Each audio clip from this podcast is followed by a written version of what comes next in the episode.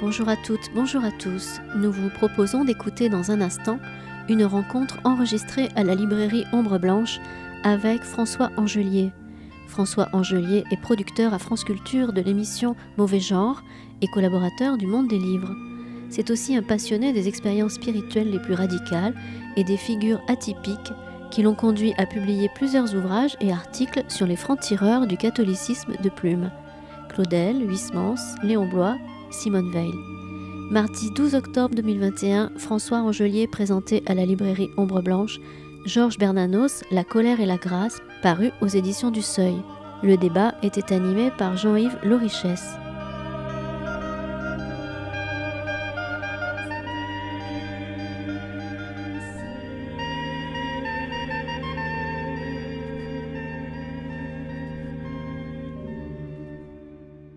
Bonsoir et merci d'être venus nombreux. C'est toujours euh, une satisfaction de voir que Bernanos euh, attire du public, et puis aussi François Angelier, quand même, hein, disons-le.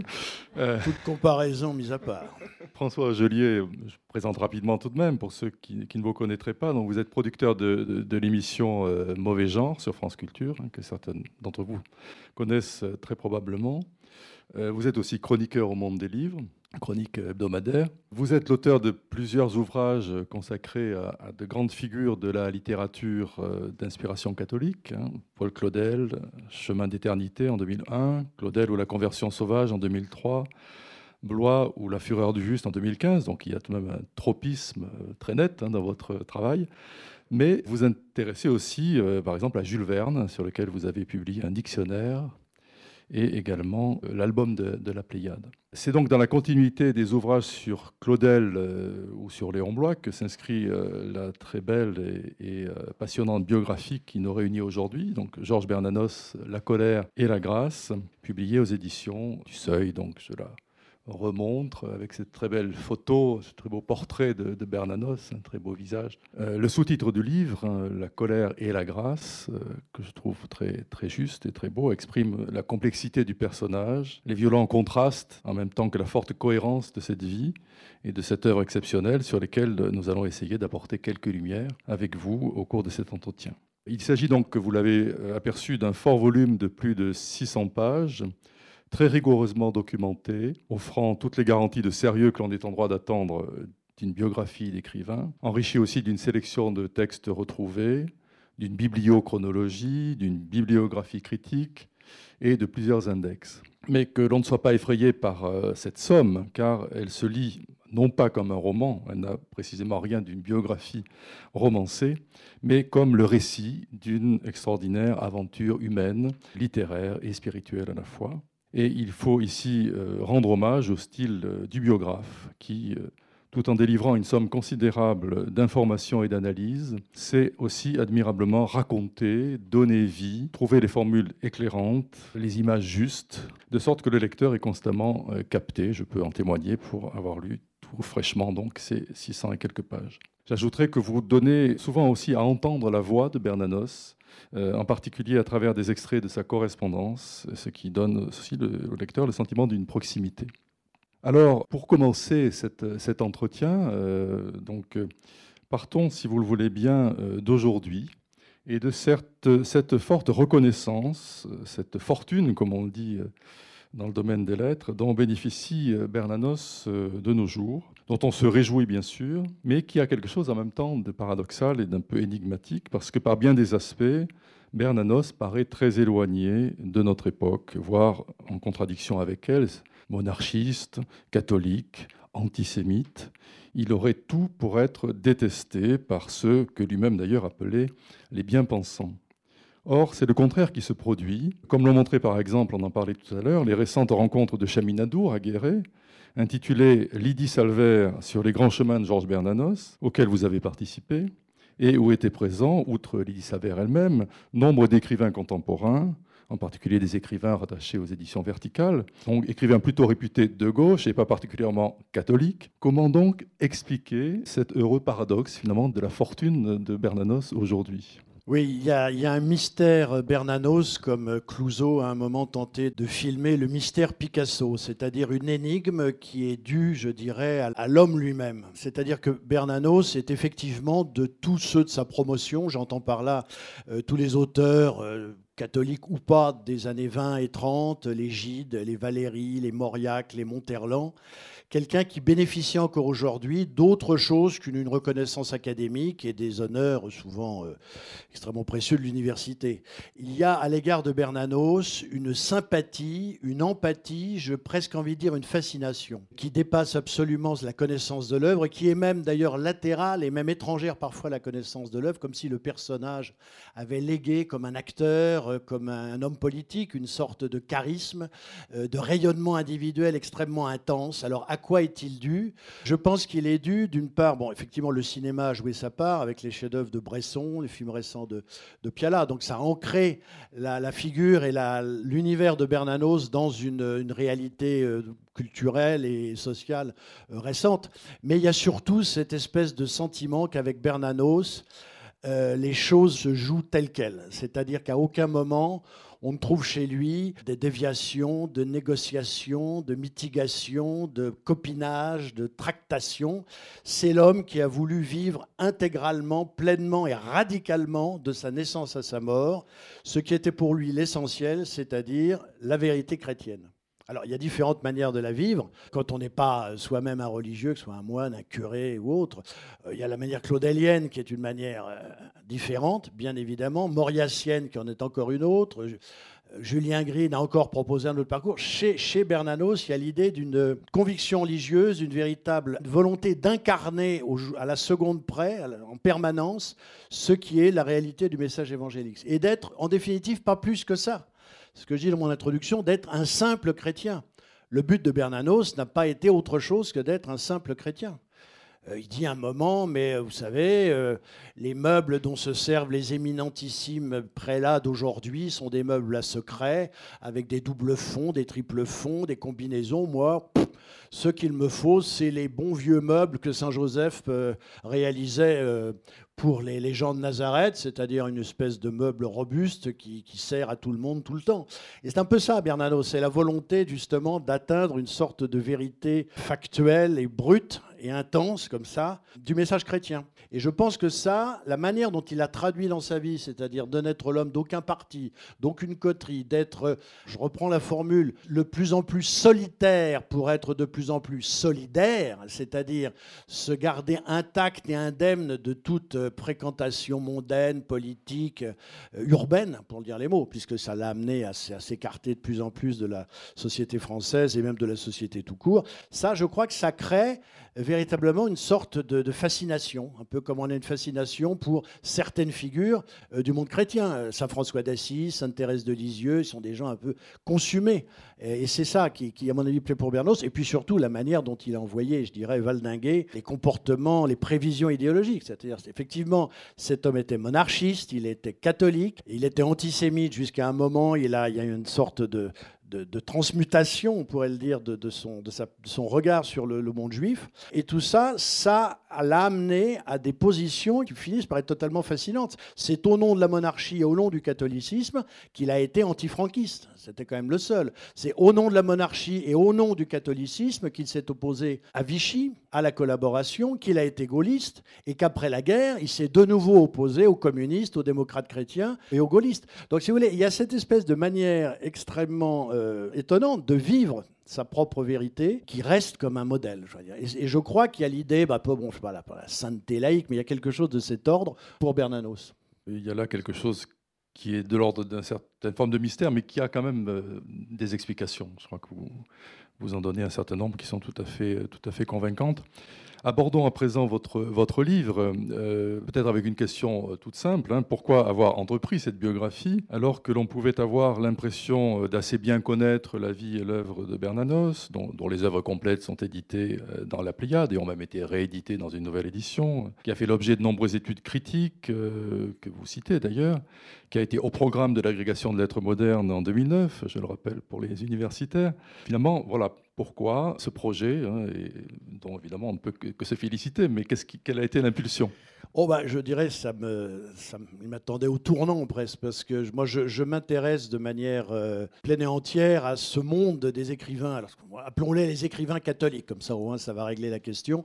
Depuis à peu près 1985. Pourquoi? Parce que après m'être intéressé de manière euh, très assez intense à la littérature fantastique, à certains francs-tireurs du surréalisme comme Georges Bataille, Anton Artaud, à des écrivains de la Beat Generation, Burroughs, même Henri Miller, pour les précurseurs Allen Ginsberg, Kerouac, Kerouac, un côté bernanosien. Euh, après m'être intéressé aussi à la littérature mystique, essentiellement au mystique espagnol, à Saint-Jean-de-la-Croix et Thérèse d'Avila, j'ai fini par arriver comme ça dans des espèces de progression euh, qui était peut-être inéluctable dans ce monde de la, de la littérature chrétienne avec des gens comme Huysmans, comme Claudel, comme Blois. Je m'occupe également d'une collection aux éditions Jérôme Millon à Grenoble qui s'appelle Golgotha, pour pas qu'il y ait d'ambiguïté. Donc à toute cette espèce de catholicisme post-révolutionnaire, qui est un catholicisme de combat, qui est un catholicisme frénétique, de convertis pour la plupart d'entre eux, Bernanos n'était pas un converti néanmoins, et qui est un catholicisme, je dirais, de barricade en permanence. Parce que j'y ai trouvé ce qui me semble la, la fonction même de la littérature, c'est-à-dire l'esprit de colère et l'esprit de riposte. Si la littérature n'est pas là pour dire son fait, riposter et entrer en contestation avec le monde, elle ne sert à rien. Ou alors, effectivement, elle peut être une littérature de divertissement, mais bon, est-ce la peine d'en parler? Donc voilà. Et j'ai trouvé chez ces catholiques, qui étaient des personnages un peu singuliers, totalement marginaux, même si socialement, on ne peut pas dire que Claudel soit un marginal, et que Huysmans, qui était euh, chef de service au ministère de l'Intérieur, il y a quand même plus marginal, quoique. J'ai trouvé chez, chez ces figures, ça va de Barbet d'Aurevilly jusqu'à l'orientaliste, l'islamologue, pardon, Louis Massignon, en passant par, euh, par Blois, par Huysmans, par Claudel, par Maritain, les gens qui incarnent, à mon avis, le mieux cet esprit de riposte et de contestation. Et en plus de ça, bon, le livre s'appelle la, colère et la grâce. Je pense que la colère est le, sel de la littérature. S'il n'y a pas la colère, la littérature pourrit très vite. Et donc, ce sont les hommes de colère, et notamment les, les auteurs catholiques, qui font la vraie littérature. Bon, c'est ma vision. Mais c'est pour ça que je me suis, je ne dirais, pas enfermé, puisque Jules Verne est là. Pourquoi j'ai une vision de Jules Verne qui rejoint un peu celle de Bernanos et de Blois. Mais bon, c'est assez personnel. Mais voilà, je veux dire, c'est pour ça que j'ai fait affaire, si j'ose dire. Je me suis consacré à toute cette famille d'esprits et je continue d'y trouver aujourd'hui les meilleures réponses, puisqu'il y a le Bernanos des romans, mais le Bernanos des essais est aujourd'hui peut-être le plus actuel. On en parlera. Toujours. Sur, sur le, la manière dont vous avez travaillé, euh, question de méthode, hein, peut-être parce qu'un biographe, une biographie à 600 pages, 4-5 euh, années d'écriture, d'après les dates qui sont données à la fin du livre, euh, donc très très gros travail. Comment écrit-on une telle biographie? À partir de quelles sources Avez-vous eu accès à des sources éventuellement nouvelles? Quels partis pris personnels ont orienté votre travail? Alors, moi, j'ai une conception un peu à l'anglo-saxonne de la, biographie, c'est-à-dire qu'elle doit prendre euh, à bras le corps et à pleine main la totalité de la vie du personnage, avec le plus de, de minutie et d'exactitude possible, heure par heure, jour par jour, mois par mois. Après, en construisant une courbe de vie qui permet effectivement de penser l'intelligence d'une existence, c'est-à-dire que les points forts, les, les points de, rupture, euh, les points d'incandescence, les moments où il ne se passe rien. Donc, il ne faut pas évidemment en faire en permanence, saturer en permanence la biographie d'événements considérables. C'est jamais le cas. Euh, donc, je suis parti de ça. Euh, Bernanos pose un cas de figure assez particulier. Il y a un fonds Bernanos à la Bibliothèque nationale qui est essentiellement composé de lettres qu'il a reçues à son retour du Brésil après 1945. Il y a des manuscrits de travail, mais qui ont tous été parfaitement exploités par la Pléiade. le travail est fait, donc c'est tout. Euh, la correspondance pose un très gros problème, puisque les trois tomes dont nous disposons, parus chez Plomb et aujourd'hui épuisés, ont été réalisés dans les années 70 par son fils, euh, à l'époque survivant, Jean-Loup Bernanos. Mais c'est une édition qui est entièrement à refaire, puisque les lettres sont caviardées. On change des fois des noms parce que les gens étaient encore vivants. Des parties sont manquantes. Il y a peut-être certaines lettres qui n'ont pas été découvertes à l'époque. Donc, celui-là, on a une correspondance assez lacunaire. Et puis, on va le voir, la, vie de Bernanos, c'est une vie de rupture par rapport à tout le milieu littéraire. Alors quand vous voyez Gilles Mauriac, je reprends les mêmes, un peu les gens de la NRF, dont on a des correspondances littéraires, mais énormes, qui durent 50 ans, avec des lettres qui font 10-20 pages, avec des narrations, des... et puis les journaux et tout ça, Rien de cela avec Bernanos, qui n'aimait pas la correspondance, qui n'était pas du tout un épistolier, qui n'écrivait que pour demander de l'argent ou pour répondre à des, lettres de gens qui lui semblaient sympathiques, ou éventuellement prévenir son éditeur qu'il avait une bonne idée, et que surtout qu'il ne s'inquiète pas qu'il euh, travaillait.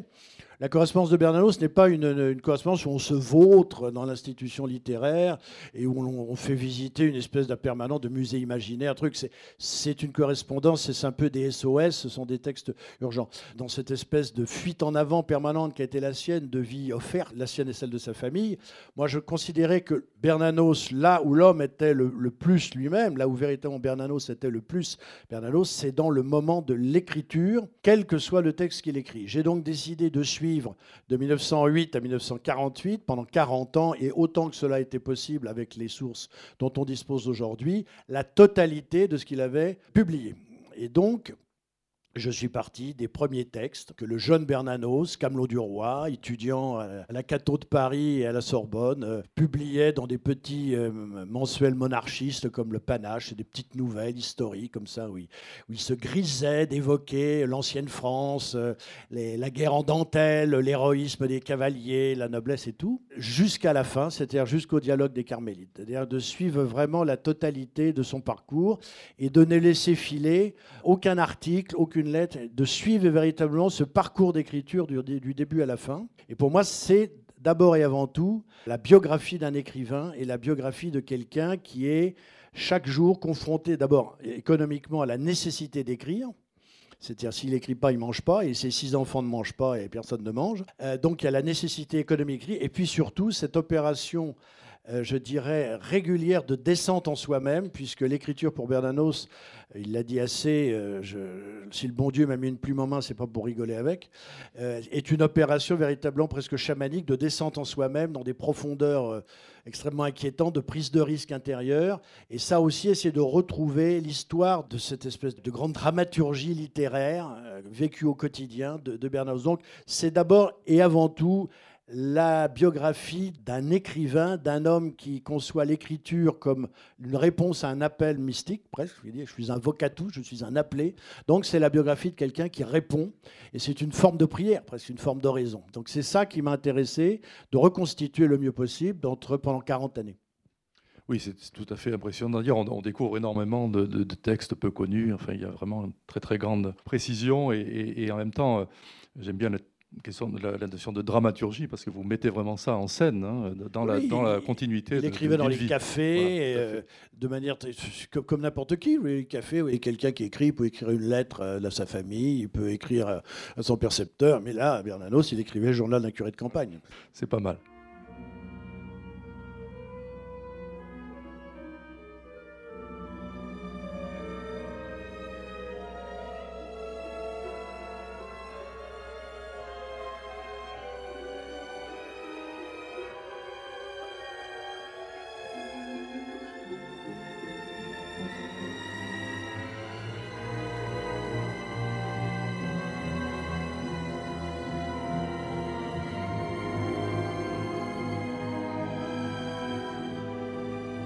Davantage peut-être dans votre livre et dans ce, dans cette, ce parcours justement extraordinaire de, Bernanos, euh, je propose de, suivre quelques grandes étapes, hein, sans chercher l'exhaustivité, peut-être n'irons-nous pas au bout d'ailleurs, hein, jusqu'au bout du chemin, parce que le temps nous est compté, mais j'aimerais bien quand même qu'on entre un peu dans cette vie, que vous nous restituez euh, si, si fortement, et peut-être tout simplement déjà parler de, de l'enfance. Alors pas parce que l'enfance est au début, mais parce que chez Bernanos, euh, on le sait, elle est loin de n'être qu'une période limitée de, l'existence. Euh, elle engage la vie entière, elle projette sa lumière sur toute l'œuvre, euh, toute l'action de Bernanos qui écrivait, la phrase est célèbre dans les grands cimetières sous la lune, hein, Qu'importe ma vie, je veux seulement qu'elle reste fidèle à l'enfant que je fus. Quel fut donc cet enfant, en quelques mots, hein, bien sûr, et en quoi Bernanos, surtout, lui est-il resté fidèle? Car il lui est resté fidèle, manifestement. Alors l'enfance euh, pour Bernanos, c'est beaucoup plus qu'une période heureuse dont on a sa vie durant la nostalgie. manière peut-être un peu proustienne. C'est quelque chose de, totalement différent, au sens où Bernanos, contrairement à l'idée qu'on pourrait s'en faire, cet homme puissant, avec un regard bleu qui a marqué tous ses contemporains, ce motard et tout, était un homme fragile, euh, qui avait une santé extrêmement fragile. Ça a commencé dès, son enfance. Donc il a été d'une nécessité euh, de que son père, qui était un homme qui avait fait fortune, qui était tapissier décorateur dans le quartier de la Madeleine, euh, qui avait fait fortune en, tapissant et en décorant les appartements et les châteaux euh, de la gentry parisienne et de certaines ambassades, comme l'ambassade ottomane. On que l'ambassade ottomane a été décorée par le père de Bernanos. Euh, donc, il y a un moment, cet homme qui avait fait fortune, entendons-nous, a décidé de quitter Paris et de prendre sa retraite et de se réfugier en province. Alors lui, il était lorrain d'origine, sa femme était berrichonne, mais bizarrement, ils sont allés s'installer dans l'Artois à Fressin. Fressin, qui est donc petite localité de l'Artois, qui, qui, se, signale par rien de particulier. Il y a guère de pittoresque, les gens y sont assez pauvres. Euh, c'est la famille Seyer, les grands banquiers, euh, dont on a aujourd'hui encore le nom euh, reste parmi nous. la famille Seyer avait largement acheté les domaines autour, et puis il y avait un, château à vendre qu'on appelait le, le château noir, château le Noir. Et donc, Émile Bernanos, avec le faste qui était celui d'un décorateur de la belle époque, transforme ce, château Le Noir en une espèce de palais, comme ça, surdécoré. Et là, euh, Bernanos, qui n'avait jamais véritablement découvert autre chose que petit enfant, euh, la ville de Paris, vous imaginez le, Paris quand même de la belle époque, qui n'était pas forcément euh, toujours riant, et voilà, découvre là quelque chose qui le transfigure.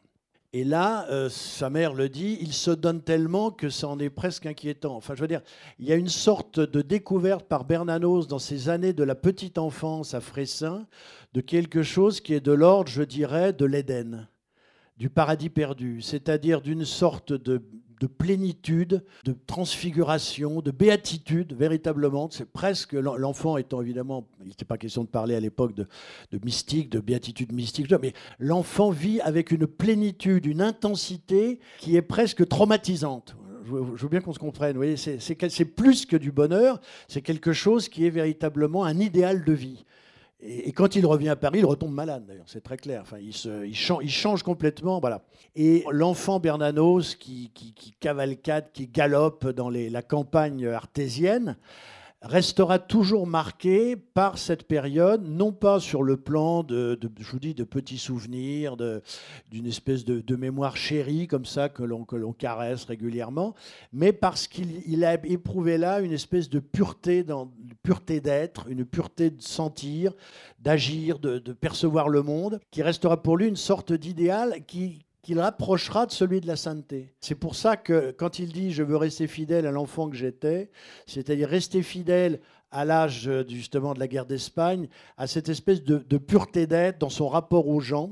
À Fressin, il n'a pas vu que des enfants qui lui ressemblaient. Il a vu les, fameux curés qui étaient les amis de sa famille, mais il a vu aussi des mendiants. Il a fréquenté un, univers qu'il ne voyait pas à Paris.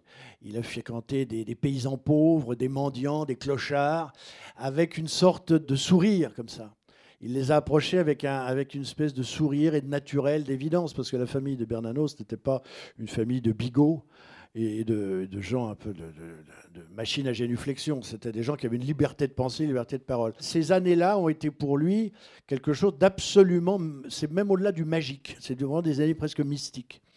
Et donc il essaie toujours de conformer après sa vie, son expérience et surtout sa parole, parce que c'est de ça dont il est question, sa parole à cet enfant qu'il a été.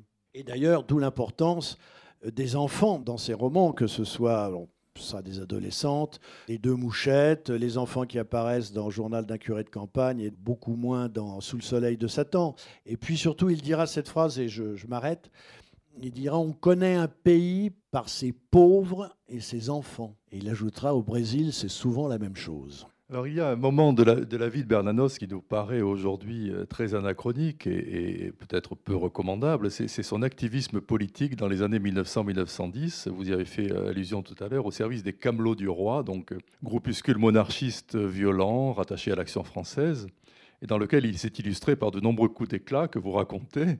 Bien sûr, on, peut mettre cela sur le compte des excès propres à la jeunesse estudiantine, mais euh, est-ce que ça n'est pas en même temps révélateur d'un côté finalement profondément batailleur du, personnage déjà, hein, qui, passera évidemment plus tard par la plume plutôt que par la canne, mais, euh, dans le fond, même, même ce Bernanos-là, quelque part, euh, il, il fait partie de la cohérence de Bernanos, il me semble.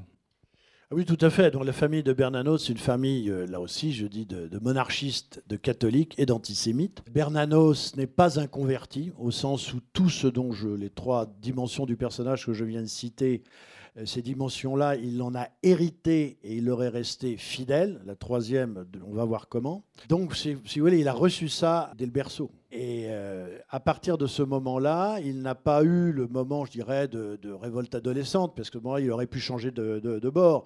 Il aurait pu, s'il avait le goût de l'action, le goût de la, la, foi, il aurait pu s'engager dans le sillon du côté de Marc Sangnier, qui était aussi euh, dynamique et aussi, je dirais, pugnace. Non, non, il s'est engagé dans les Camelots du Roi, qui n'étaient pas encore créés, c'était en 1908. Il repère tout de suite l'action française par son, sa véhémence et par la manière qu'elle a justement de donner une sorte de corps, d'intensité et surtout d'horizon révolutionnaire aux nationaux révolutionnaires, au monarchisme catholique, qui est tout à fait en rupture avec, je dirais, l'image orléaniste, bien pensante, euh, conciliatrice, liée au milieu d'affaires, euh, un peu somnolente que, l'on en avait jusqu'à présent en lien avec les, différentes figures, les différents ducs de Guise et, comtes de Paris. Et donc Bernanos trouve là, il le dit d'ailleurs dans une lettre à l'abbé Lagrange, que c'est son professeur de rhétorique, il dit Ah, mais je les aime, ces fils de Gaulle qui, n'ont peur de rien, regardez comme ça claque bien, c'est bon. Et donc, dès qu'il il va étudier à Paris en 1908, l'Action française écrit en mars 1908, Les Camelots du Roi en novembre, et Bernanos est un des premiers Camelots du Roi, et comme il disait, moi j'aimais le bruit.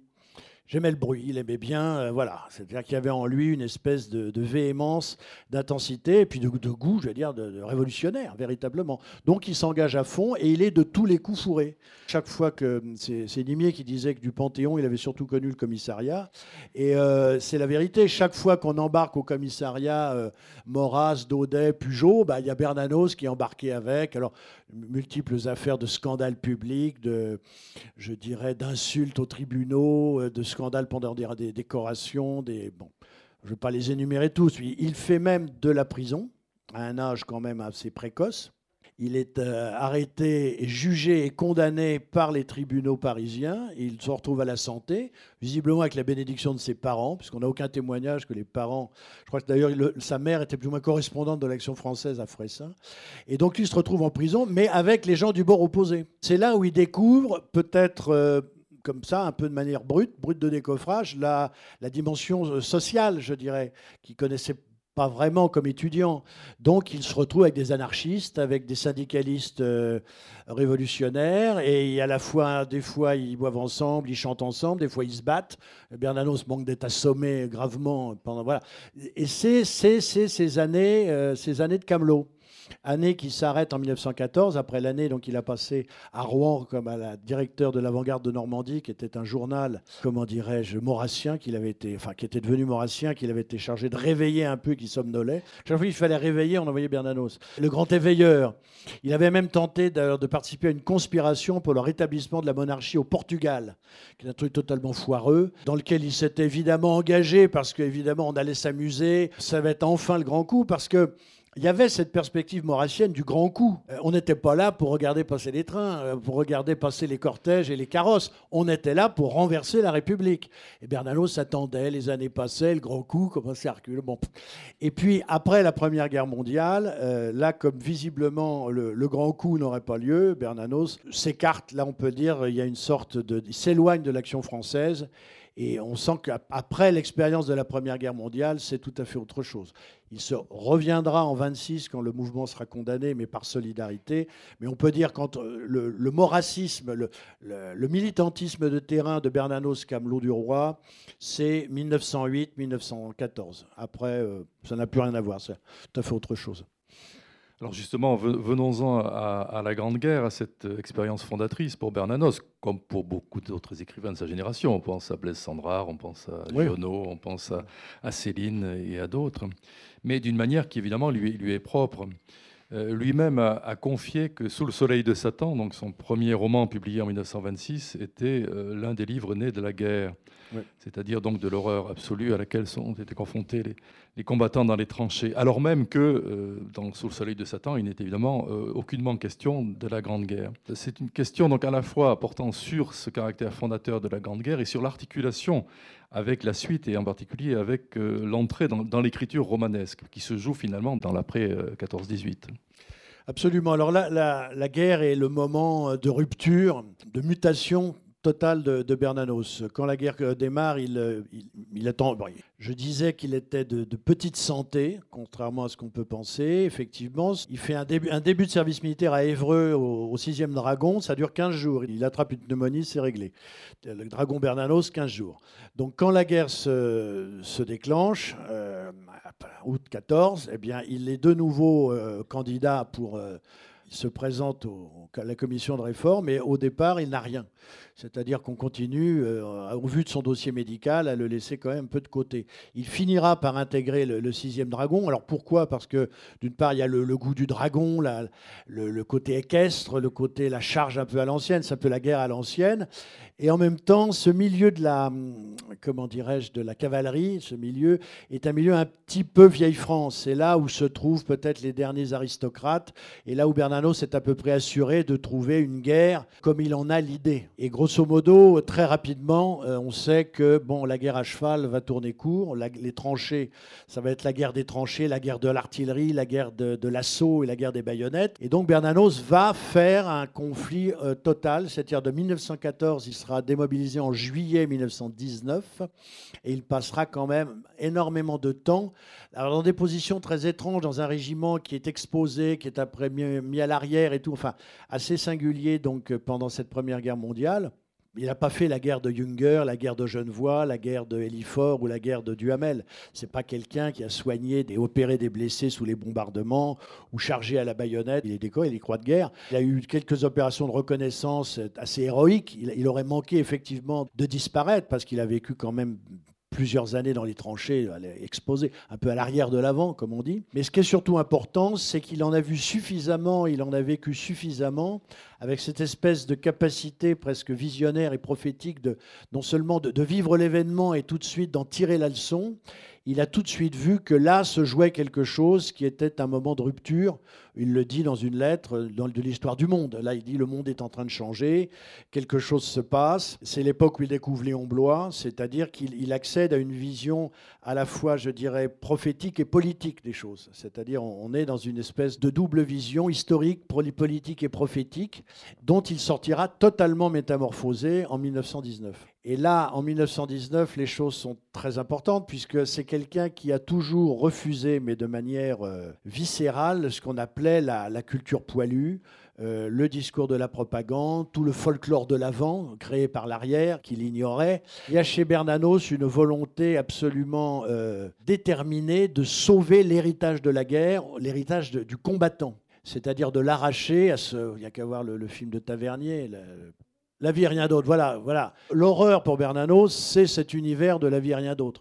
Euh, c'est-à-dire l'univers des débitants en monument aux morts, euh, c'est-à-dire cette espèce de, défilé permanent des hommes politiques qui viennent tirer la moustache comme Napoléon tirait l'oreille, des combattants, l'univers des décorations, du, la comédie du soldat inconnu. Ça, c'est la haine et l'exécration immédiate, mais dès 18-19 de, de, euh, de Bernanos. Et surtout à l'avant-plan, le rapport que la langue française, c'est de la langue française dont il s'agit pour lui, puisqu'il dit, il déclare tout de suite après la guerre qu'il est là pour écrire, qu'il est vocatus, qu'il est appelé, qu'il a été appelé pour témoigner par l'écriture.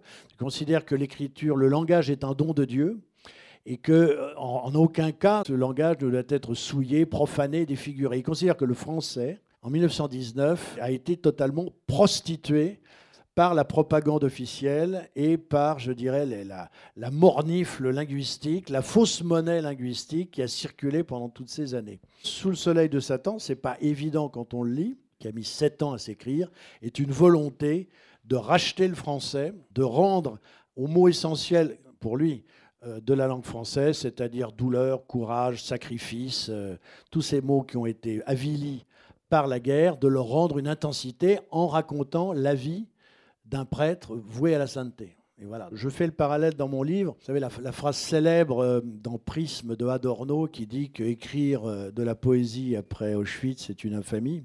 La question que se pose Bernanos en 1919, c'est comment peut-on oser et comment peut-on, tout court, faire de la littérature après Verdun? Comment peut-on écrire des romans après Verdun? Alors évidemment, il y en a qui sont là pour en écrire, Dorgelès, Barbus. Euh, mais la question de Bernanos se maintient. On peut raconter la guerre, la guerre qu'on a vécue, la guerre que les autres ont vécue. On peut l'imaginer, on peut témoigner, on peut tout faire. Mais Bernanos dit, mais dans quel état se trouve le langage après Verdun? Il y a cette interrogation, qu'est-ce que la guerre a fait à la langue? C'est ça. Et donc après, lui tente de répondre se poser la question du langage, c'est vraiment euh, une grande question d'écrivain. C'est là qu'on voit que Bernanos est, de toute façon, que ce soit dans ses romans ou dans ses essais, euh, avant tout un écrivain.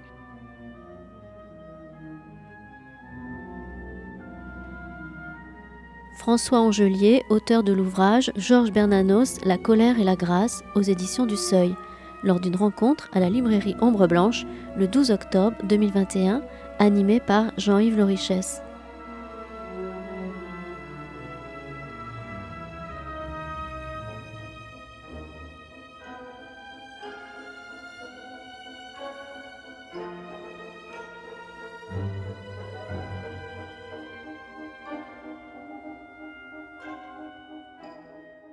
Pas pouvoir, bien sûr, euh, passer en revue euh, tous les romans de, Bernanos hein, qui vont suivre, euh, L'imposture, La joie, Le journal d'un curé de campagne et bien d'autres, mais finalement, parler un petit peu plus quand même de, de ce Bernanos romancier. Alors, romancier qui ne se veut pas romancier de métier, qui se veut encore moins homme de lettres, hein, qui a d'ailleurs publié un petit nombre de romans par rapport à des contemporains euh, comme Mauriac ou comme Giono. Hein.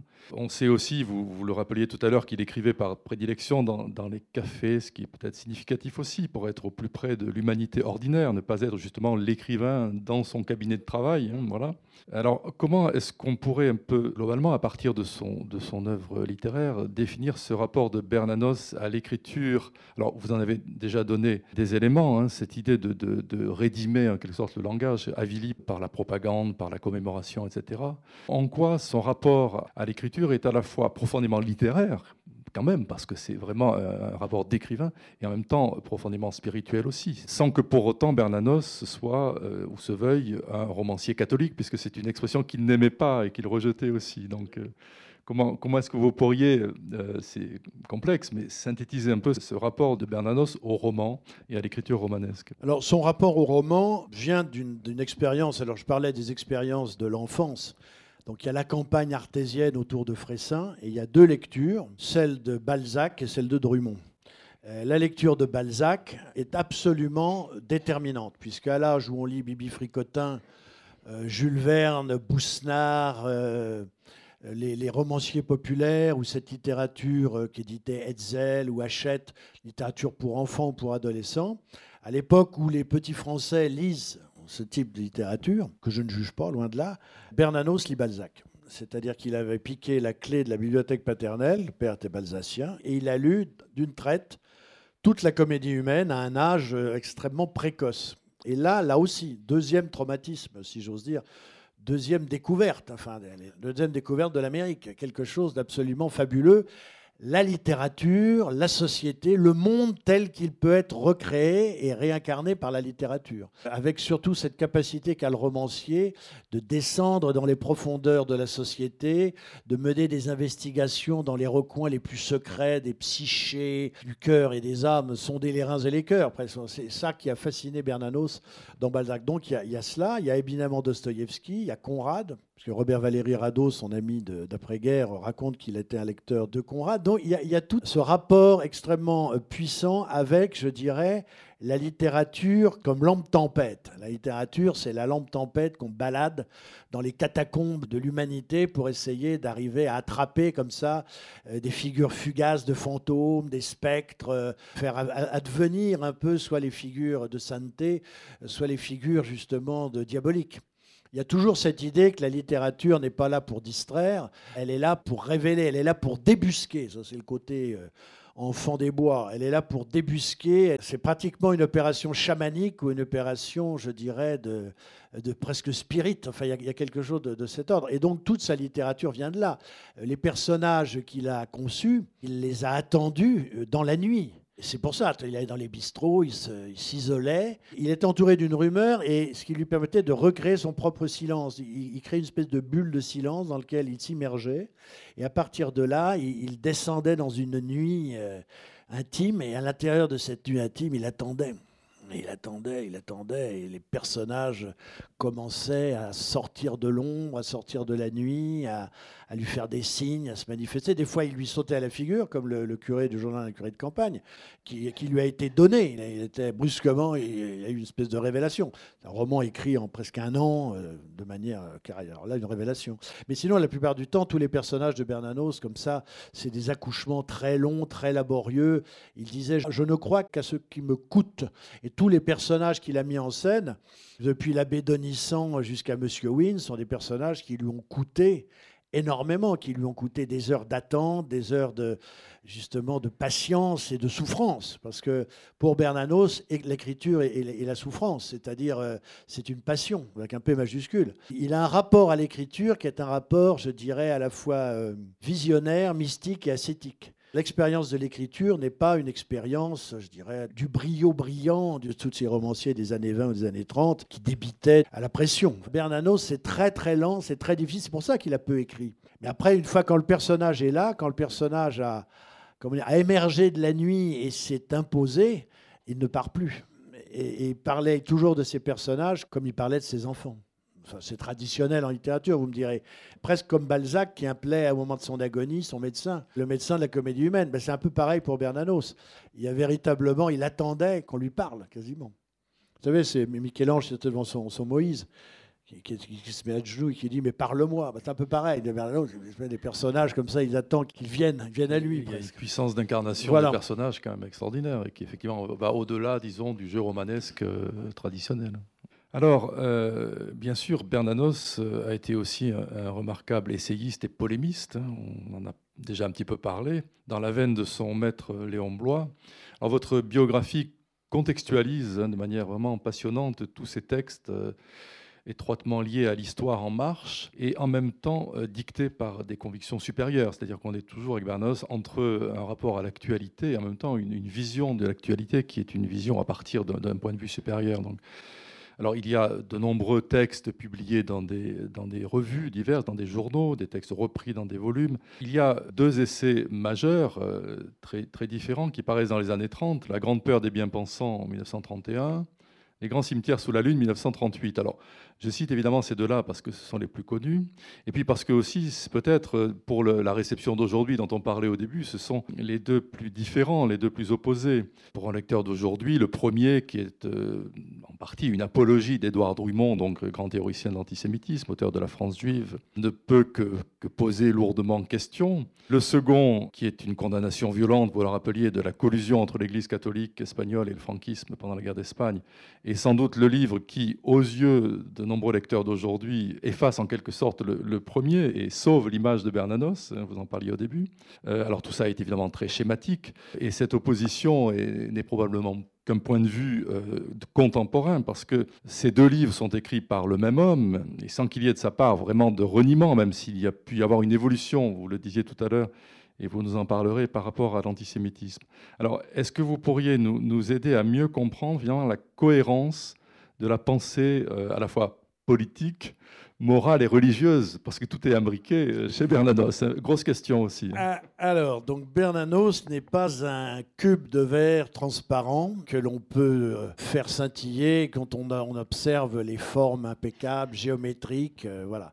C'est quelqu'un, d'ailleurs, comme tous les romanciers dont, j'ai cité les noms au début, qui, ne sont réductibles à aucune grille idéologique, à aucun modèle, je dirais, dogmatique et religieux, qui sont des personnages euh, qui échappent complètement à, euh, à, tout formatage et à tout endoctrinement. Je veux dire, c'est des gens qui se sont allés un peu à l'école d'eux-mêmes sur toutes ces questions-là. Alors, Parlons de l'antisémitisme parce que c'est effectivement un problème important. J'ai dit que Bernanos n'était pas un converti, à la différence de tous les autres. C'est la vérité, c'est un héritier et c'est un homme fidèle qui n'a jamais remis en question l'héritage qu'il a reçu de sa famille. Et il faut savoir une chose, c'est qu'à l'âge de 8 ans, tous les matins, à l'heure du petit déjeuner, son père, Émile Bernanos, lui lisait, lui commentait à haute voix la libre parole d'Édouard Drummond et ce pendant des années. Donc, si vous voulez, l'antisémitisme. Le journal, c'est ça. ce qui était la Libre Parole, qui était le quotidien antisémite créé par Édouard Drummond, je crois en 1892, donc, euh, dont Bernanos a reçu tous les matins pendant des années lecture, analyse, exégèse par son père. Donc, déjà, il y a la voix du père, il y a la présence du père, il y a, l'imprégnation extrêmement précoce. Il aurait pu aussi bien être, ce soit une, des, journaux anarchistes ou, ou les journaux catholiques comme l'Univers. Bon, c'était la libre parole. Donc déjà, il y a cette imprégnation au biberon, comme ça on peut le dire, de l'antisémitisme. Ce qui l'a amené, de même que la lecture de Balzac, le modèle paternel, à 13 ans, à lire La France juive. Donc ça fait beaucoup. Quand à 13 ans, vous, tous les matins, vous avez la libre parole plus la lecture de La France juive, c'est quand même une imprégnation extrêmement forte c'est un, je dirais, un bagage idéologique, des convictions politiques qu'il n'a pas remis en question au moment évidemment de son engagement contre Camelot du Roi en 1908-1913 et puis même après auprès de l'action française, puisque l'antisémitisme était une des pierres d'angle de la doctrine maurassienne, les quatre tribus confédérées, les métèques, les protestants, les juifs et les francs-maçons.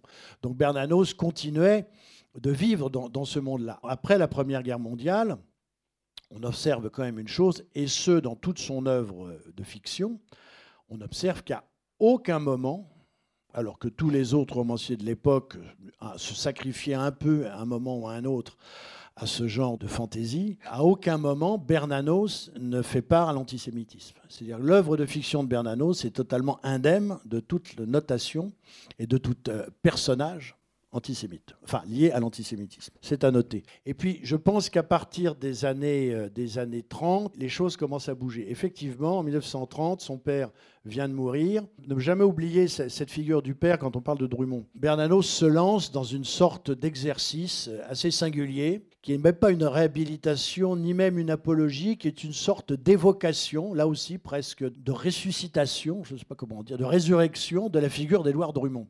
Il faut dire qu'en 1930, on n'est pas encore à l'époque du Front populaire, Drummond est oublié. Drummond euh, disparaît au moment de la Première Guerre mondiale.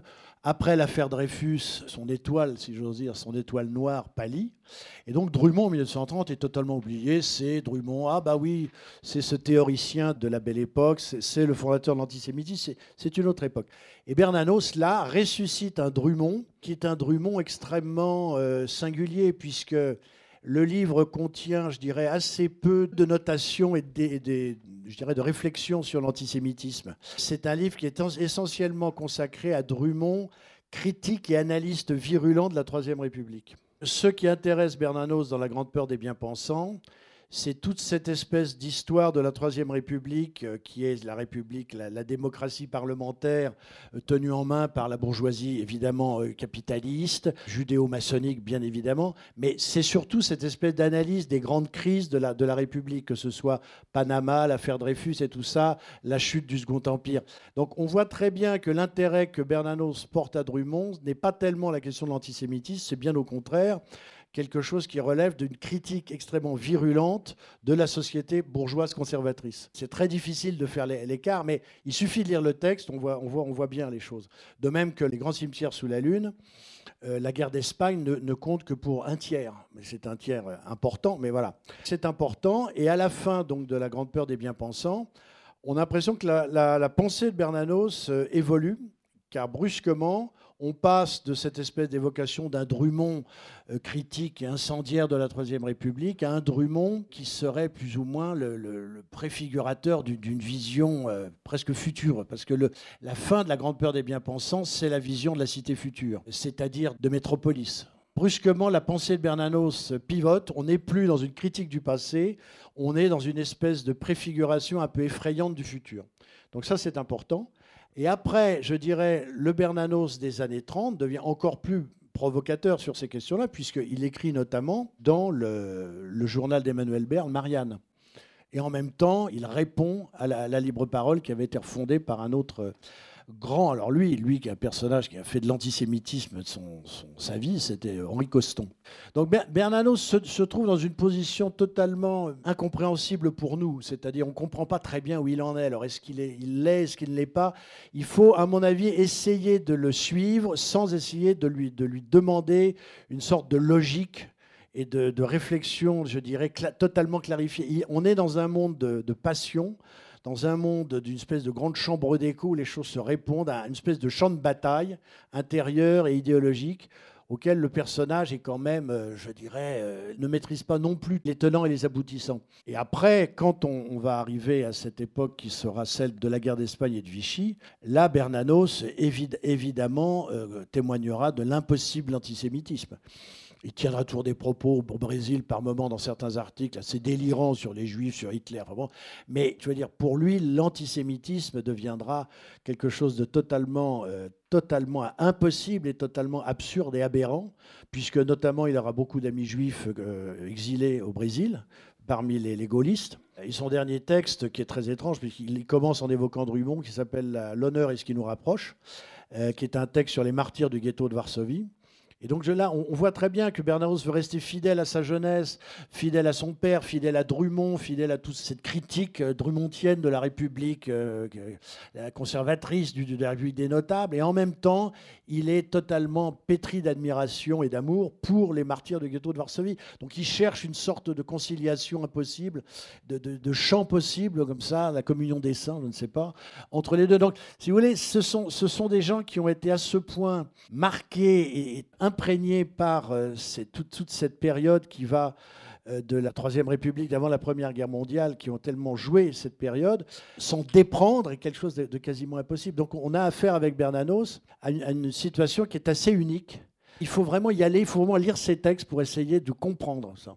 Et donc il y a, il y a l'autre, l'autre grand essai, il y a cette, cette euh, expérience quand même très, très forte, ce dévoilement du réel à Majorque, hein, dans son séjour à Majorque, où là, tout d'un coup, alors qu'il était au départ, a priori, plutôt sympathisant de la phalange, dans laquelle s'était engagé d'ailleurs son, son fils. Euh, a priori, ses valeurs euh, allaient plutôt de ce côté. Et puis là, il, il voit non seulement la, violence extrême, arbitraire des milices qui tuent, et puis la collusion de l'Église, qui euh, il y a des, passages terribles, donc des grands cimetières sur la Lune, où il évoque ces prêtres qui, euh, dans les cimetières, les pieds dans le sang, euh, alternent les bénédictions avec les, rafales de, mitraillettes. Donc là, il se passe quelque chose aussi. Alors là, c'est par, rapport à l'antisémitisme, par rapport à la, question de, de l'Église catholique et à la grande liberté qu'il qu'il manifeste et qu'on ne peut encore qu'admirer aujourd'hui par rapport à cette institution qu'il révérait pourtant euh, en principe.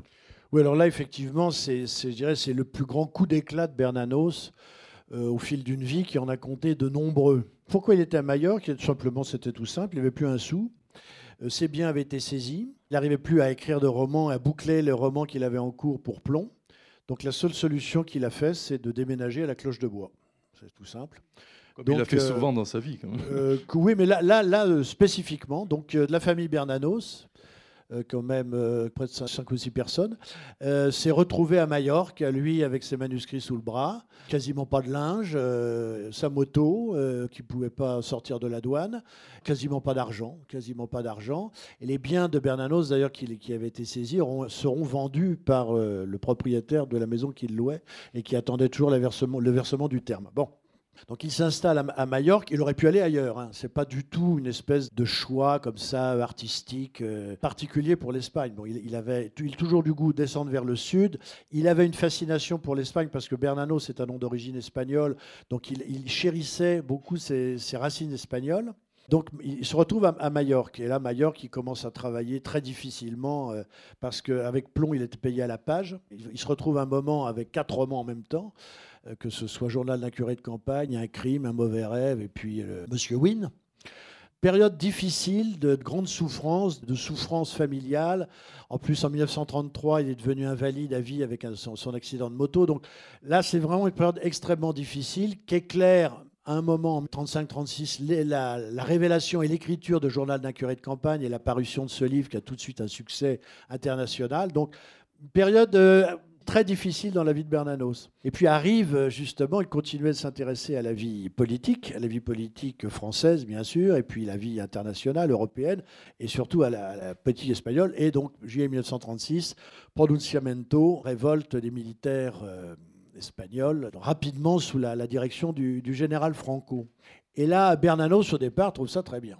Bernanos, son fils militaire à la phalange, euh, lui qui ne pouvait plus faire la guerre puisqu'il était grand handicapé avec ses deux cannes, il faisait toujours de la moto, euh, parce qu'avec l'argent du curé de campagne, il avait réussi à retirer sa moto de la, douane, et donc il faisait de la moto, mais bon, euh, Bernanos au départ trouve que cette révolution, ça peut être intéressant. Il dit, mais moi qui ai attendu pendant tant d'années le grand coup des Maurassiens, qui n'ai jamais rien vu venir, là, tiens, il y a des militaires qui ont l'air d'avoir un peu de dynamisme, ça peut être marrant. Donc je reste à Majorque, parce que tout le monde, tout le monde détalait en rang serré. Euh, que ce soit les Français, que ce soit les Francis de Miomande, Robert Graves, tous, ceux qui étaient à Majorque pour faire de la villégiature littéraire. Alors là, ils s'en vont par, euh, les bateaux militaires ou par Air France. Bernard dit non, non, moi je reste. Ça devient intéressant. Et là, au départ, effectivement, son fils milite dans la phalange. Donc, euh, bon, il suit les choses. On peut même dire qu'il a un petit peu, il y a des témoignages qu'il a un petit peu participé, il a stocké des armes. Enfin bon, et, il était ami avec euh, Juliette Darcourt, qui était mariée avec le responsable de la phalange locale. Donc Bernanos n'est pas du tout au départ totalement euh, loin, étranger et en refus. Tout ça, ça l'intéresse et il voit bon, quelque chose qui, mérite d'être euh, bon, scruté et voire d'y participer. Et puis très rapidement, comme souvent avec lui, les signaux passent au rouge. C'est-à-dire que ce qu'il attendait d'une sorte de, de révolution sociale à dominante monarchiste, devient en définitive l'instauration policière de la terreur fasciste. Son fils d'ailleurs quitte assez vite la phalange parce qu'il a vu assassiner des vieillards. Bernanos euh, commence à trouver véritablement que les choses ne sont plus drôles du tout, du tout, du tout. Et notamment avec l'arrivée euh, à Majorque d'un notable fasciste, un avocat de Bologne, surnommé le contre aussi, le contre parce que les militaires espagnols avaient évidemment, euh, s'étaient entendu bien évidemment avec les mussoliniens, avec le pouvoir fasciste pour, euh, grosso modo, essayer de répartir un peu le travail. Donc comme les, républicains échouent à reprendre l'île, s'instaure dans l'île une terreur, véritablement la terreur fasciste. Et c'est ça que va voir Bernanos. C'est-à-dire que la guerre d'Espagne que va subir, laquelle va assister comme témoin au premier plan, au, au tout premier plan Bernanos, c'est pas euh, Malraux et Espoir, c'est pas Orwell et Hommage à la Catalogne, c'est pas pour qui sonne le glas, c'est pas tout ça qui sont encore des conflits, des conflits euh, atroces, avec les bombardements de populations civiles, les exécutions sommaires, les charniers, mais qui sont des guerres d'affrontement avec des fronts qui avancent et qui reculent, des villes qui sont prises, reprises et tout ça. Bernanos, pas du tout, c'est les escadrons de la mort. Je veux dire, c'est les modèles de ce qu'on verra plus tard en Argentine, au Chili et en Amérique du Sud, c'est-à-dire les listes de, personnes douteuses, les listes de suspects qui sont comme ça dressés dans les communes, les petites communes, et puis qui la nuit, euh, les gens sont, sortis de chez eux, sont assassinés à coups de pied, à coups de bouteille, euh, à coups de revolver, euh, au contraire sont raflés, montés dans des camions, emmenés dans des cimetières, mitraillés, on arrose les corps d'essence, et puis le, le fossoyeur le lendemain matin n'aura qu'à finir le travail. C'est ça que voit Bernanos. Et quand il lit dans la presse française ou la presse internationale que le général Franco, qui est le nouvel Saint-Michel-Archange, qui dresse l'étendard de l'Occident chrétien contre la barbarie rouge, Bernanos dit attendez, de qui on parle là? C'est la trahison de l'idée de croisade, vision de la croisade assez euh, mystique et assez évangélique, trahison de l'idée de croisade, trahison de l'idéal chrétien et l'idéal évangélique et surtout euh, comportement absolument hallucinant de la hiérarchie catholique, euh, qui n'est plus là pour justement s'interposer ou se sacrifier, mais pour bénir les canons, éventuellement bénir les prisonniers avant la mitraille, et puis surtout enterrer les cadavres. Puis justement, comme vous disiez, patauger dans le sang, et bon, voilà. Donc ça, Bernanos là euh, considère, et, ça, ça manquait de lui coûter très cher, puisqu'il a été victime de deux tentatives d'assassinat quand il était à moto une par un camion, je crois qu'ils ont tenté de le, faire de bon, et l'autre l'a métraillé par un avion. Donc euh, Bernanos devient très rapidement un homme douteux. D'ailleurs, les textes qu'il envoie à l'époque à 7, la revue des Dominicains, qui sont des textes, ils ne sont absolument pas des textes, euh, je dirais, euh, conciliants et qui vont dans le sens de tout le, franquisme français. Toute la, droite avec laquelle Bernanos a été en lien à une époque, l'action française, je dirais, l'extrême droite euh, fasciste, que ce soit Je suis partout, tout ça, Massis, Maurras et tout ça, évidemment, sont euh, tous passés du côté du, franquisme. Et Bernanos se retrouve tout seul avec ses béquilles, ses enfants, sa plume, pour faire face et pour dire des choses qui, alors là, là, là, on a une rupture. Déjà, Drummond trouvait que c'était un peu curieux. On trouvait que c'était formidable de dire du bien de Drummond, mais enfin, quand même, les conclusions qu'il en tirait. Mais alors, le, grand cimetière sous la Lune, ça devient quelque chose de. Il est totalement. Euh, ostracisé, exécré par la, droite dans son ensemble. Alors par contre, il est, il est accueilli, il est salué par la gauche communiste et normalement, bien évidemment, anarchiste. Mais ce qu'il faut savoir, surtout ne pas perdre de vue, c'est que la guerre d'Espagne, ça n'est pas le chemin de Damas de Bernanos. Bernanos n'a pas eu la révélation que la droite c'est mal, la gauche c'est bien, et que vive la République. Pas du tout. Il a gardé très exactement les mêmes convictions politiques, et c'est au nom de ces convictions politiques monarcho-catholiques qu'il a condamné Franco, ce que je disais au départ. C'est ça qui fait l'intérêt de Bernanos. Sa condamnation, elle vient, elle vient de là. De même qu'après, c'est pour les mêmes convictions qu'il dira que il préfère être fouetté par le rabbin d'Alger plutôt que de faire du mal à une mère et un enfant juif. C'est ça qu'il faut, bien, bien voir. Bernanos n'est pas un converti. Euh, on peut dire qu'il a eu un, immense courage et surtout une immense honnêteté intellectuelle et lucidité d'assumer ce, choix face oui, parce que ça, le, coupait, à ceux qui étaient ses amis politiques. Brûler ses vaisseaux. Bah, C'était plus ses amis politiques depuis 1932. Une rupture franche et massive avec l'action française en 1932 et puis avec en 1938 avec les, grands cimetières sur la Lune. Alors là, c'est la fin. Terminé.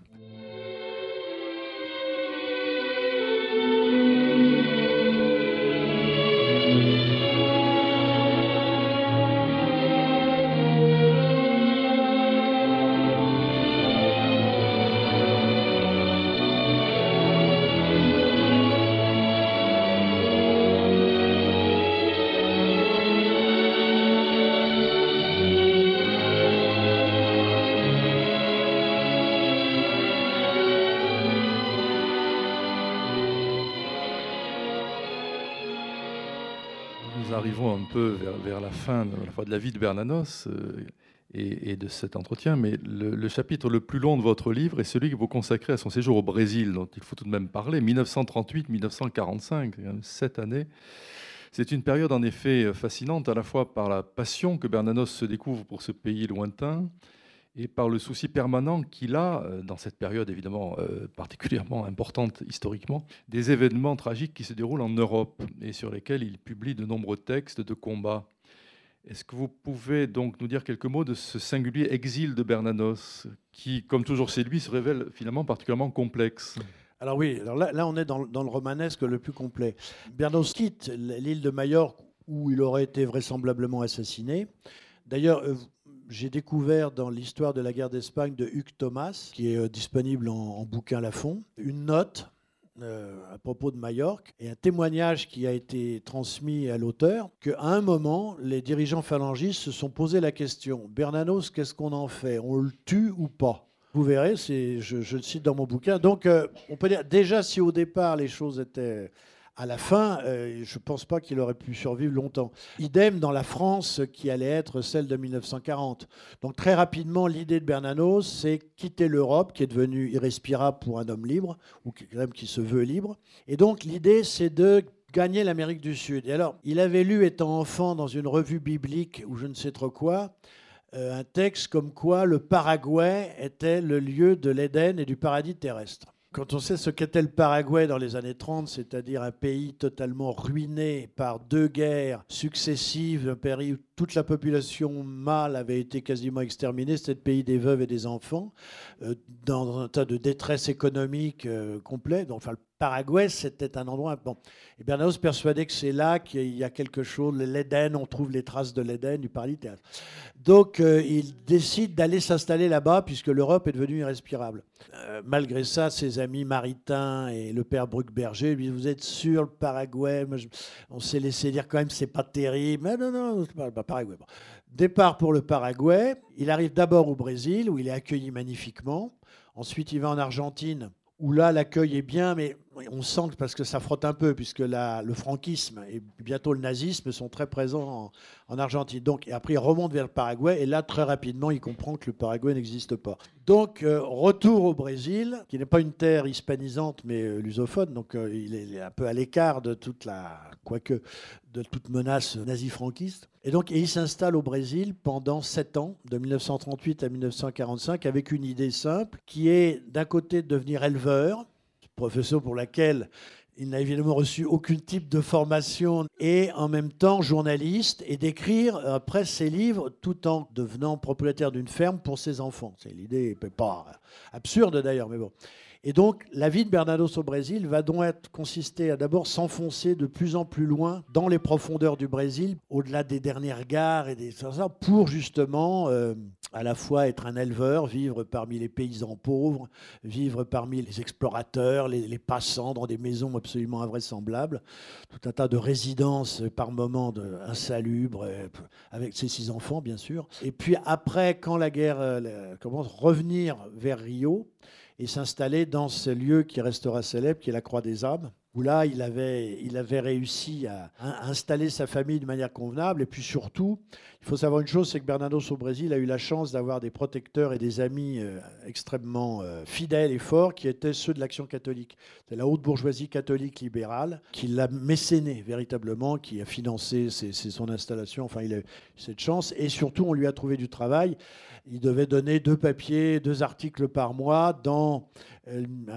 publication qui s'appelait Au Journal, qui appartenait au groupe du Hearst, l'équivalent du, William Randolph Hearst brésilien, qui s'appelait Assis Chateaubriand. Et donc Bernanos va écrire là des dizaines, des dizaines, des centaines d'articles dans la plus totale liberté, dans cette presse brésilienne. Et à partir du moment où la guerre, euh, la France libre, s'implantera, ou, surtout à partir de Pearl Harbor, le Brésil se range du côté des forces démocratiques, notamment Amérique. Et donc là, la France libre a, pignon sur rue à, Rio. Et Bernanos devient véritablement une des voix les plus importantes de la France libre. Et ça, c'est extrêmement important, puisque, alors là, il mène une critique, mais alors, euh, c'est même plus au vitriol, il faudrait trouver autre chose, c'est au-delà du lance-flamme, de Vichy et de ses anciens, de, de et de toute la collaboration. Et surtout, il commence à développer une vision c'est pas une vision prophétique au sens strict, ni une vision de prospectiviste ou de futurologue, mais il voit des choses que les autres ne voient pas. C'est ce qu'il dit. Il dit Mais moi, j'invente rien, je vois ce que vous ne voyez pas, et si vous le voyez, vous ne pouvez pas en parler, puisque vous, vous ne pouvez pas, moi, je peux. Je vois des choses et j'ai la liberté d'en parler. Et sa vision, je dirais, du futur, c'est-à-dire la, la, future civilisation planétaire, technico-industrielle, machinique, qui était déjà présente dans. Euh, la grande peur des bien-pensants, alors là, devient véritablement une, sorte de grande, gigantesque prophétie. Euh. C'est là qu'il écrit La France contre les robots, déjà C'est là où il hein. écrit La France contre les robots, c'est là où il, où il écrit tous les articles qui seront après regroupés sous le titre Le chemin de la croix des âmes, La liberté pour quoi faire, Français si vous saviez. Et puis au tout départ, les, premiers textes, Le scandale de la vérité, et puis euh, Oui, Français si vous saviez, les, enfants humiliés surtout, le journal de la défaite. dernière question pour finir quand même ce parcours. J'aimerais aborder rapidement euh, la dernière période de la vie de Bernanos, entre son retour en France en 1945 et sa mort en 1948, puisque malheureusement il n'a guère que 60 ans lorsqu'il euh, décède. Euh, c'est une période moins connue, il me semble, et qui a quelque chose de pathétique, tant Bernanos se sent déplacé dans cette après-guerre qui lui apparaît comme déjà oublieux de la tragédie qui s'est déroulée. Cette France qui lui paraît retomber dans les vieilles ornières, euh, en même temps que s'aggrave la tyrannie de la technique qu'il avait dénoncée.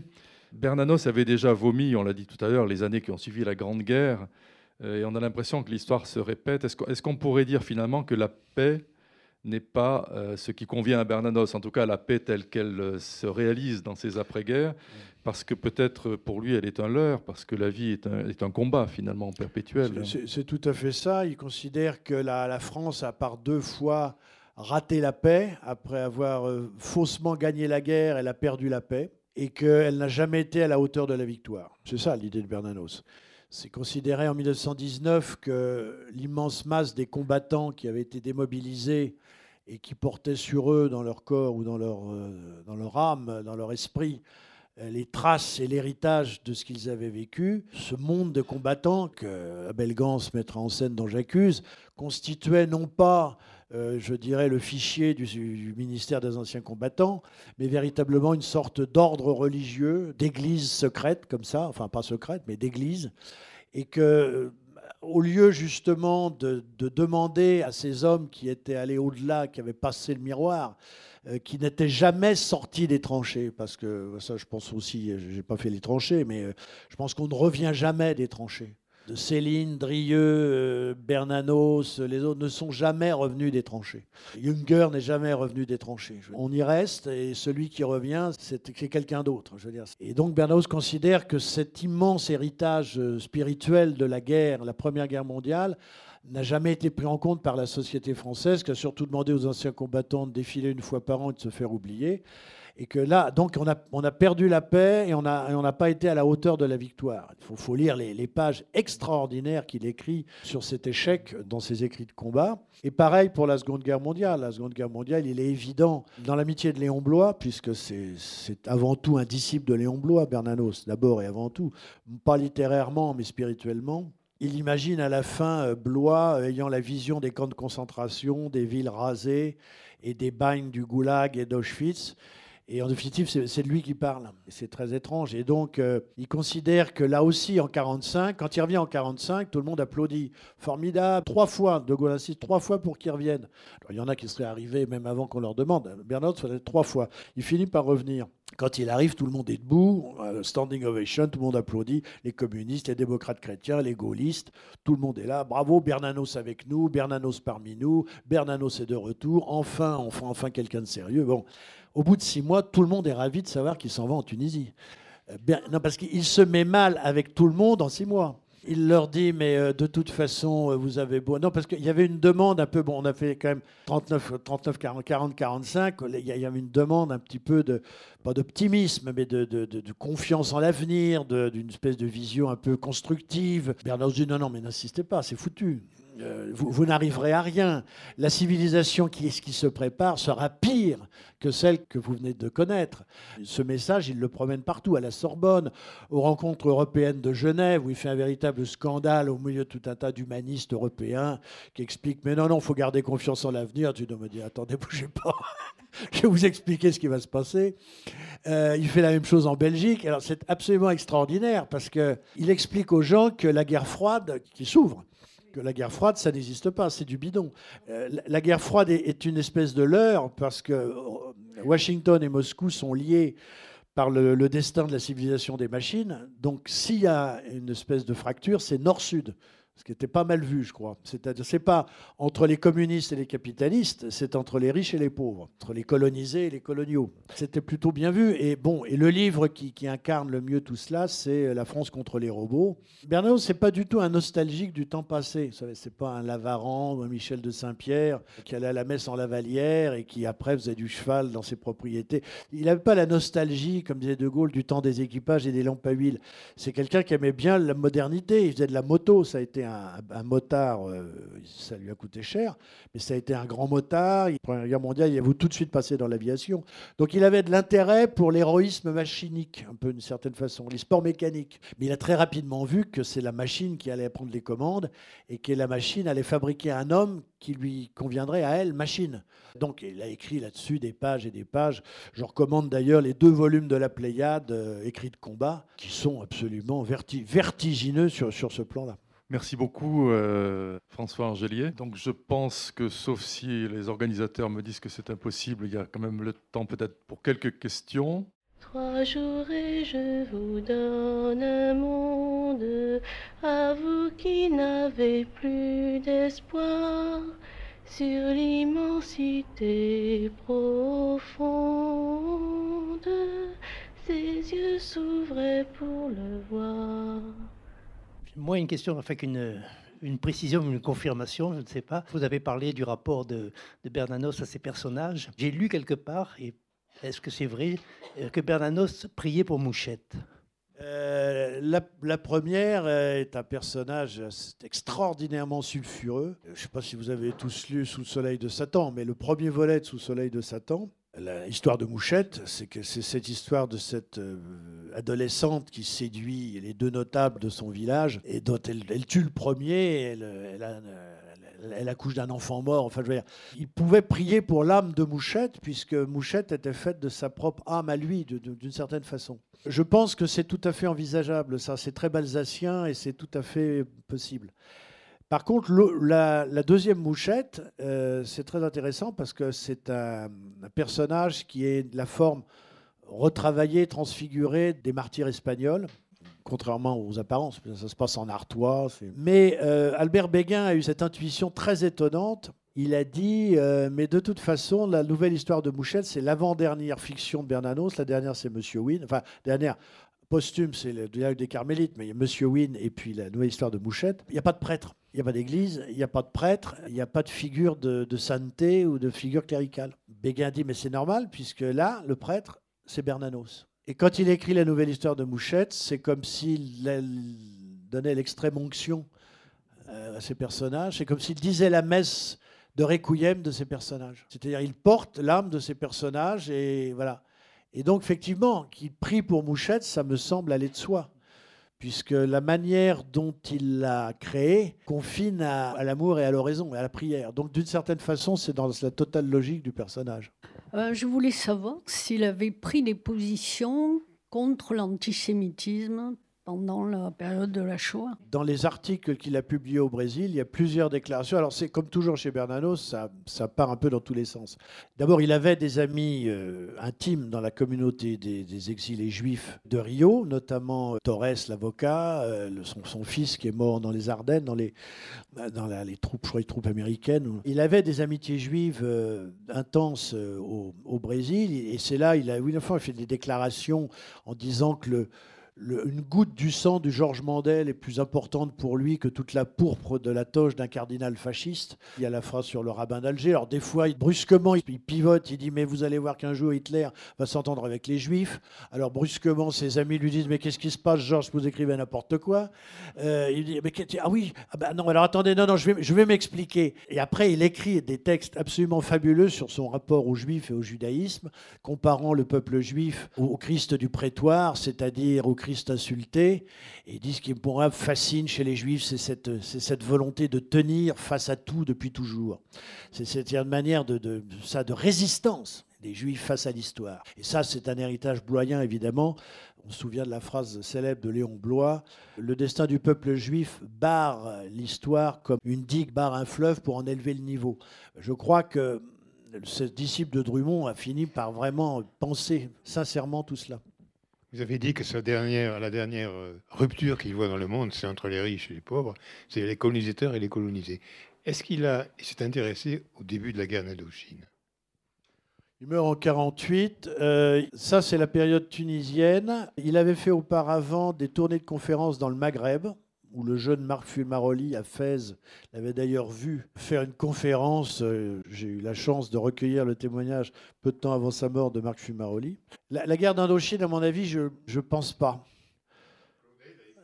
Oui, non, mais alors Claudel qui est mort en 55, donc sept ans après, bah oui, Claudel a écrit le poème sur Saint-Michel, le patron des parachutistes.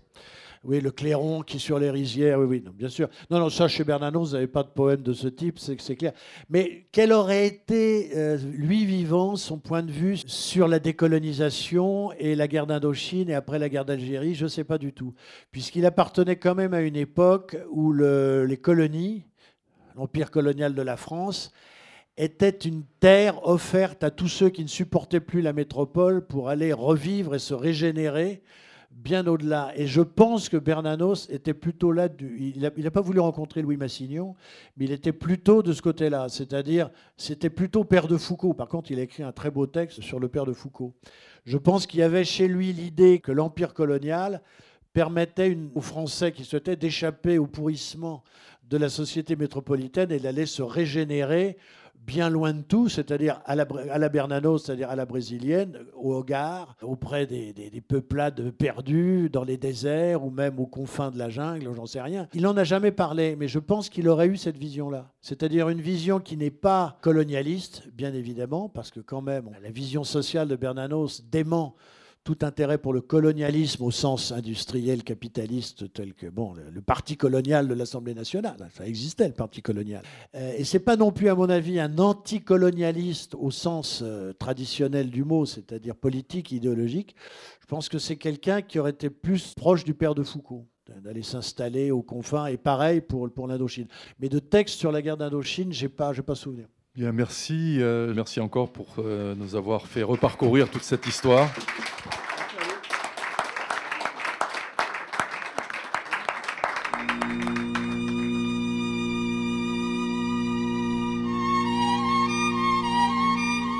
L'ouvrage de François Angelier, Georges Bernanos, La colère et la grâce est publié aux éditions du Seuil. Chez ce même éditeur, François Angelier a aussi fait paraître Blois ou La fureur du juste en 2015. Vous venez d'écouter un débat à la librairie Ombre Blanche, enregistré mardi 12 octobre 2021, réalisé et mis en onde par Radio Radio.